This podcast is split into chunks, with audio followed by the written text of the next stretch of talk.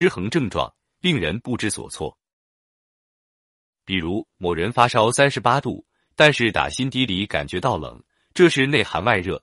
此时需要先饮食补阳驱寒，再去饮食滋阴，把外面的热能潜下去化为身体质量，如此就可以做到两难兼顾。只可惜有时候明明是内寒外热的人，自己也病急乱投医，就被人挂了冷吊瓶，越挂心阳就越衰，很快就会死亡。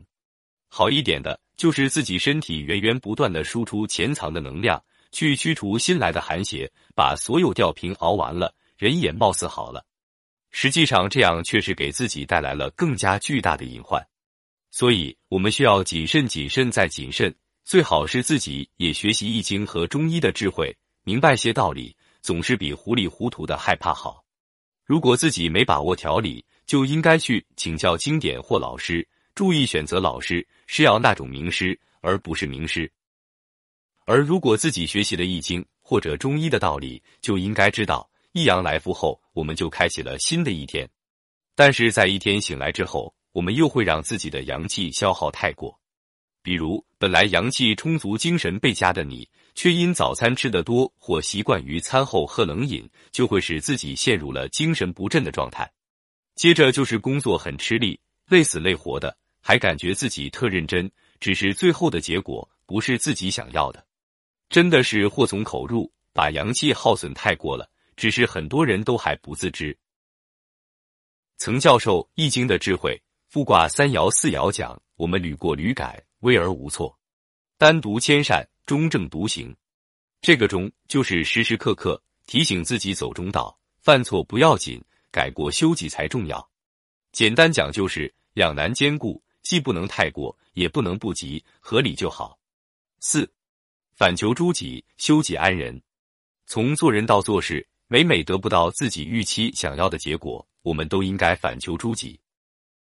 有的人却不一样，他是行有不得，统统都是别人的错，也喜欢去强加他人改变。其实这是大错特错。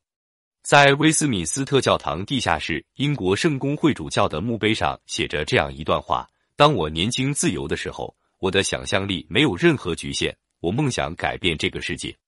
当我渐渐成熟明智的时候，我发现这个世界是不可能改变的。于是我将眼光放得短浅了一些，那就只改变我的国家吧。但是我的国家似乎也是不能改变的。当我到了迟暮之年，抱着最后一丝努力的希望，我决定只改变我的家庭，我亲近的人。但是，爱，他们根本不接受改变。现在，在我临终之时，我才突然意识到，如果起初我只改变自己。接着，我就可以以此改变我的家人，在他们的激发和鼓励下，我可能就能改善我的国家。接下来，谁又知道呢？也许我连整个世界都可以改变。想清楚了，修己才能安人，而反求诸己才能修己的道理，还有什么事值得自己去强加他人改变，甚至是去迁怒自己呢？这是曾教授《易经》的智慧，复卦六五爻辞讲的。敦是指六五反省自己，自觉能力不足，不能引领大家走向复兴时，他表现的敦厚，并没有阻挡下属复兴，所以虽然没有急，但会无悔。简而言之，在修身上，不能因为能力不足而放弃修己，也不能迁怒阻挠别人。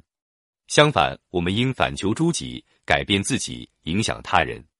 五，回归大道，践行有德。曾教授《易经》的智慧。复卦上六讲，执迷于复兴，或者对复兴的趋势毫无所知，迟早会有天灾人祸，结果一定凶险。这是违反了为君之道的缘故。再其加上，父母相当于孩子的领导，如果随意不加思索的接受外来文化思想，迷信于西方文化，或者对中华文化的复兴趋势毫无了解，结果就必定天灾人祸降临。我们看到现在有的明星。